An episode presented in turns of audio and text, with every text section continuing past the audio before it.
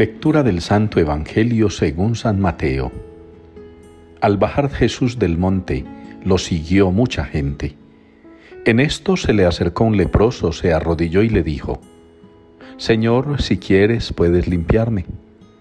Extendió la mano y lo tocó diciendo, Quiero, queda limpio. Y enseguida quedó limpio de la lepra. Jesús le dijo, No se lo digas a nadie pero ve a presentarte al sacerdote y entrega la ofrenda que mandó Moisés para que les sirva de testimonio.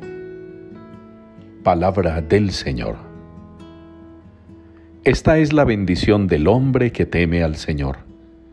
Es la respuesta con la que nos unimos hoy al Salmo 127 en nuestra liturgia. Esta es la bendición del hombre que teme al Señor.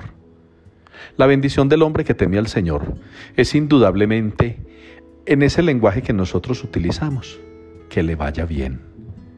Y que le vaya bien no es que todo sea perfecto. Y que le vaya bien no es que no haya dificultades.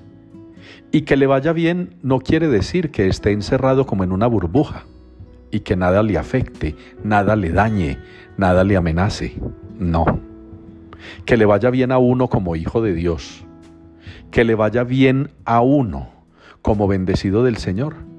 Lo que quiere decir es que tenga la suficiente capacidad física, mental y espiritual para sobreponerse con la ayuda del Señor a cualquier situación adversa.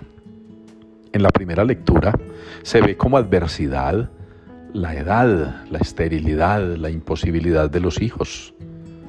Se ve como adversidad la incapacidad de leer lo que Dios me está queriendo decir. Abraham llega un momento, dice el libro del Génesis, en que parece dudar y por eso sonríe mientras se postra rostro en tierra.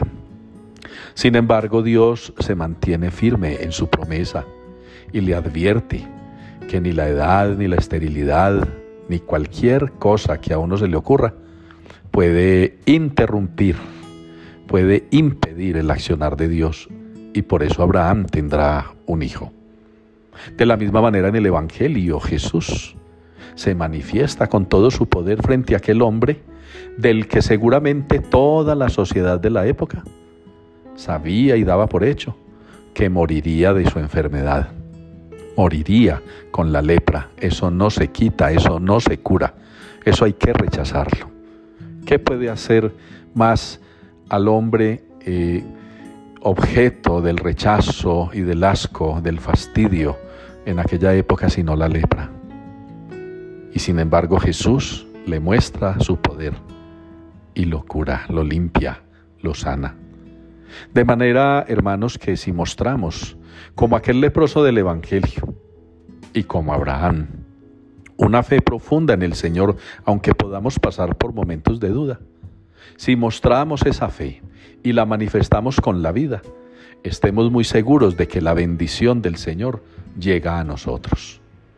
Que no nos garantiza una vida como por entre un tubo, sin nada malo, sin nada difícil, sin nada complejo. Lo que sí nos garantiza es toda clase de gracia y bendición para sacarnos adelante, no importa la dimensión que tenga, la adversidad o dificultad que tengamos que atravesar.